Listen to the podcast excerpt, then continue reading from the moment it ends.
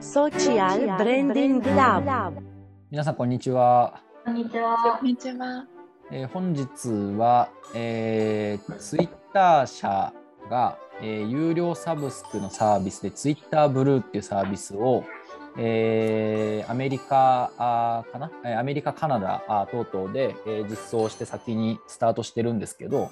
えーそこで、えー NFT アートの、えーアイコンを、えー使用できる仕様に変えたっていうニュースについて、話をしたいと思います。はい、お願いします。えっとですね、改めて内容をお話しすると、えー2021年の1月末ですかね、に、えっと、ツイッターブルーという、有料の、月額有料制のサブスクのサービスで、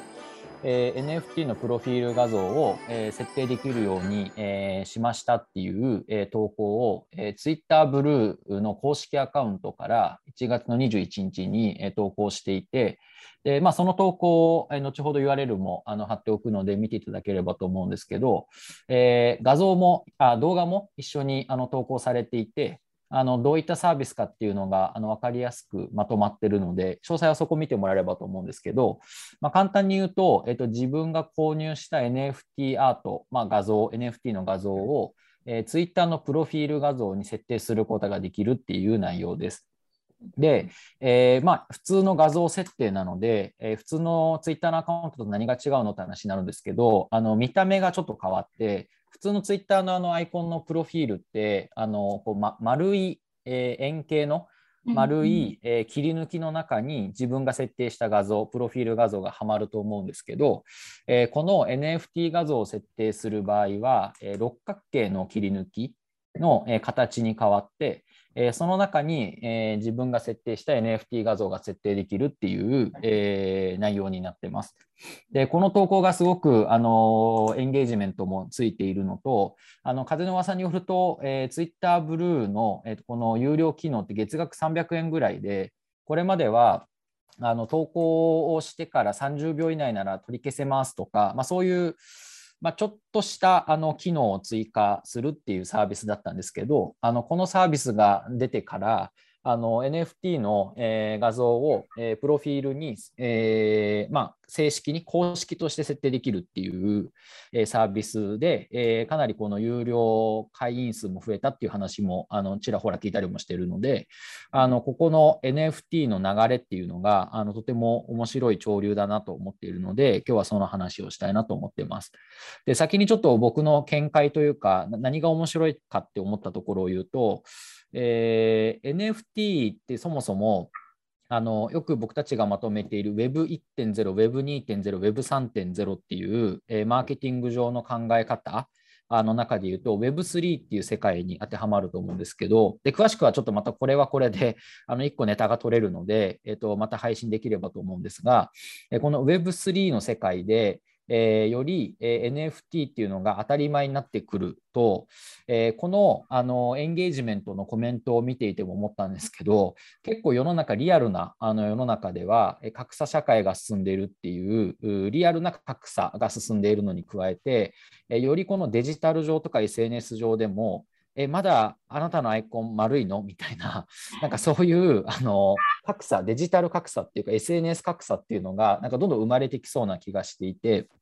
で、あの NFT っていうこと自体は、あの一つのこう、まあ、なんですか、仕組みの中で、えー生まれてきたあの流れだと思うんですけど、よりそこの SNS ネイティブかどうかみたいなところが、まあ、かなりこう可視化され、えー判断されてくるっていうようなことで言うと、えー SNS 格差みたいなこともこれから起こりうるんじゃないかなっていうのが、なんか面白いえー変換点かなと思ったので、えー今日はこのネタについて話をしたいなと思っています。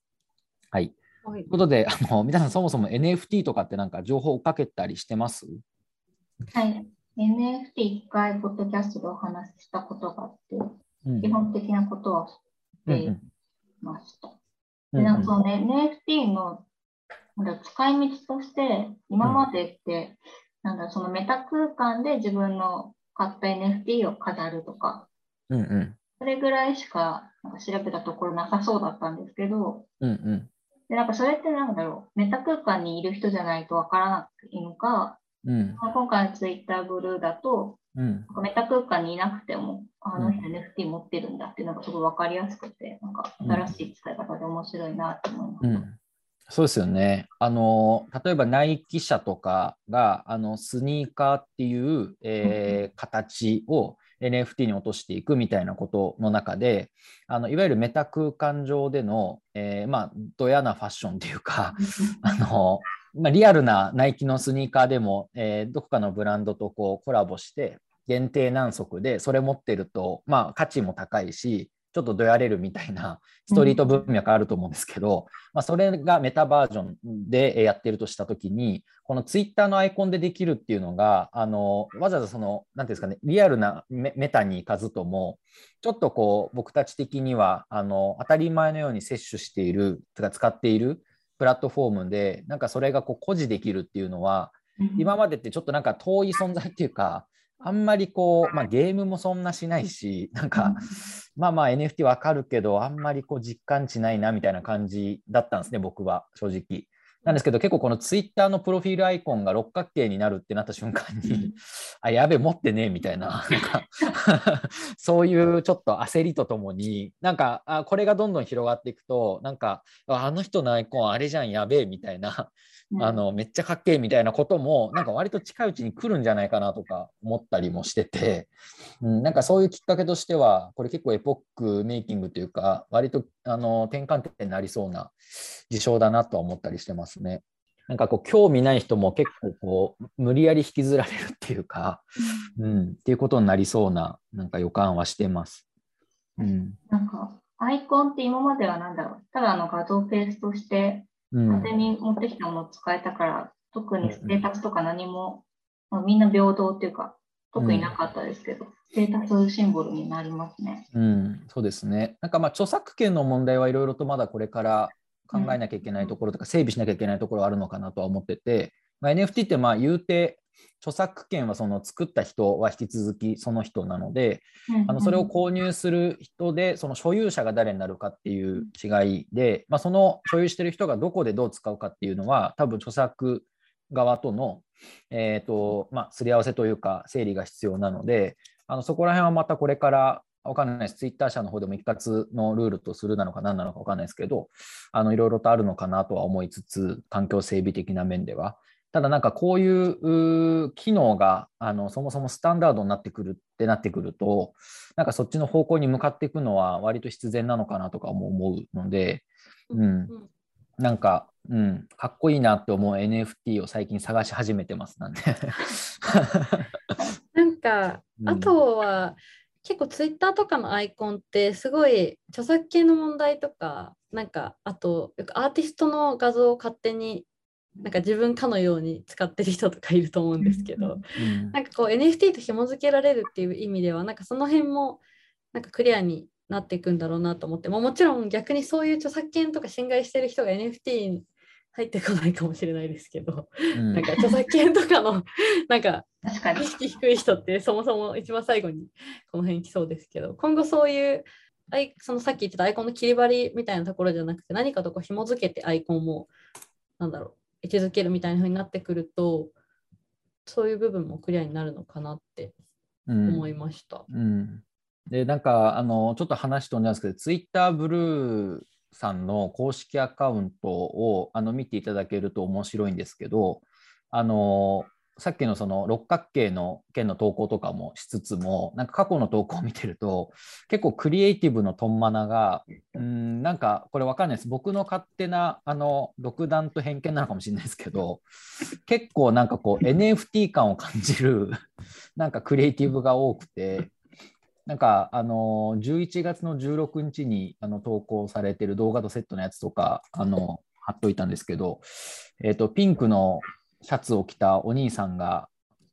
こうなんていうんですかねうゲゲーム空間っぽいところで なんかこうどやっとこうスマホ出してくるみたいなクリエイティブとかあってなんか今までのこうツイッター社のあのあのクリエイティブ感とはまたちょっと違う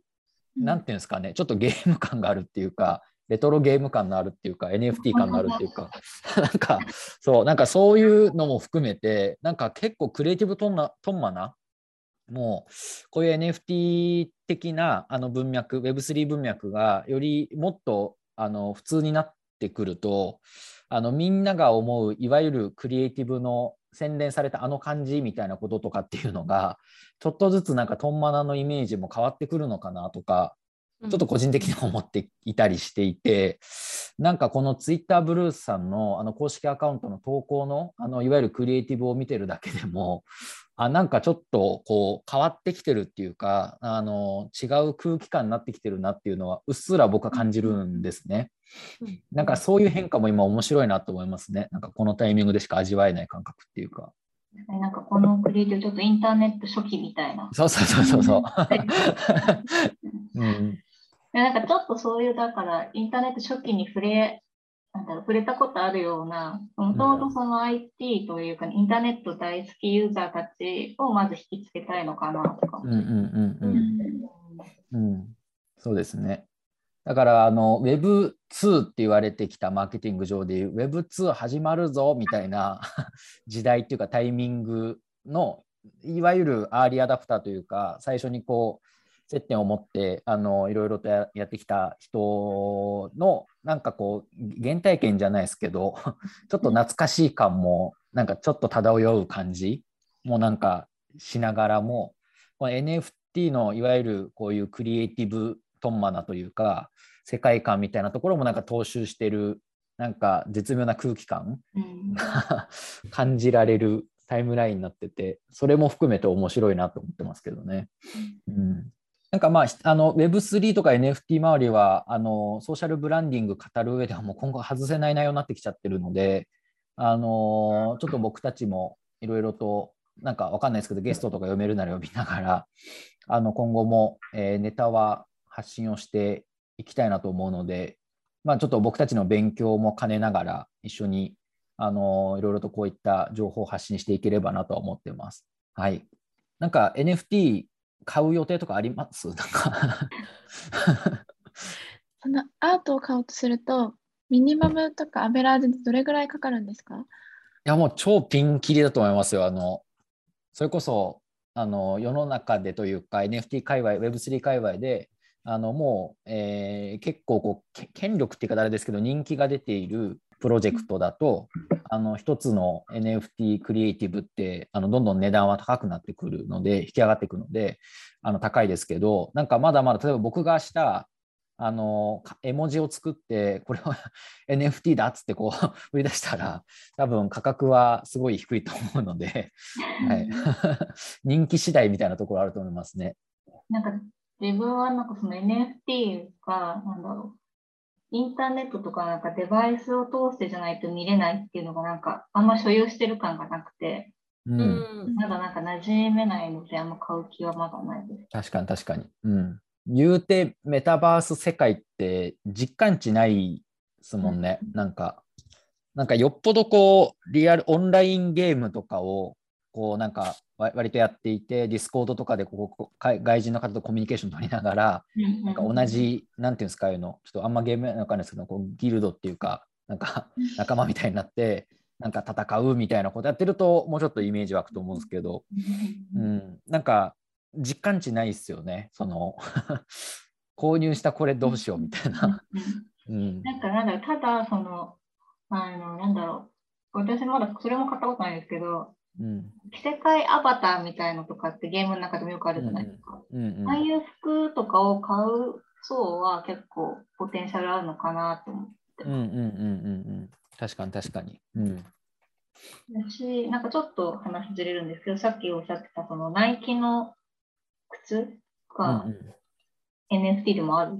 うんうんうんうん、っていうことだと、その本体をめちゃくちゃ集めて使ってない人とかも全然いると思ってて、うん、だったら NFT を買った方のあなるほど。方がなんかエコとかなんかそういうのあるのかな、うん、あ確かに。確かにその文脈あるかも。なんか、うん、あのラグジュアリーブランドもえっと、どんどんどんどん、えっとまあ、要は NFT の中でどうブランド価値として高めていくかっていうのが出てきている中で、あのまあ、コレクション的に服とかをあのリアルで買うっていう選択肢ももちろんありつつももし着るよりもコレクション要素が高いのであればあのデジタル上でっていうことの所有自体が、あの、まあ、エコって話ありましたけどもっとサステナブルになるっていうかなんか生産の過程も見直されるだろうし、えー実際に所有する上でのリアルなその置置き場の、えー面も含めてあのすごくまた違う価価値観とかあの世の中社会的価値っていうのもなんか生まれそうだなって確かに今聞いてて思ったので、うん、なんかそういうのも多角的に見てきながらあの NFT を買う理由とかをなんか 考えていけると面白いかもしれないですね。でもなんか結構こうポケモンとかちっちゃい時やってたじゃないですか。であのポケモン交換するとかあったじゃないですか。こうゲームボーイくっつけてうん。なんか交換みたいな。石粒で交換するとなんか進化してどうこうみたいな。であれがあの自分が手塩にかけて育てたポケモンがあの何かに渡す時のなんか楽しさとかってあるじゃないですか。でもあれってあのゲーム館の中での話でしかないしメモリーカードなくなったら終わっちゃうけれども、なんかえ NFT が入ってくるとそれがあの別にそこだけじゃないもうリアルな世の中での価値にもつながってくるってことでいうとこれからなんか子どもたちの世代でポケモンやる感じでなんか育ててったらなんか1億円ぐらいのポケモンになりましたみたいな ゲームのキャラクターになりましたみたいなそういうのも全然ある世界はなんか面白そうですよねなんか。確かにどこに価値が生まれるかわかんないですもんね。うんまあ、みたいなちょっとこのネタ話すとすごいいろいろ広がっちゃうので ちょっとまた別の NFT テーマもあの持ってきながら継続的に話しできればなと思うので、はい、今日はちょっとここら辺にしつつ、はい、またお話ししましょう。はい、ということで、Twitter ブルーの、えー、公式アカウントアイコンに NFT が、えー、使われることになった件についてお話をしました。はい、それではまたおきげんよう。ごきげんよう。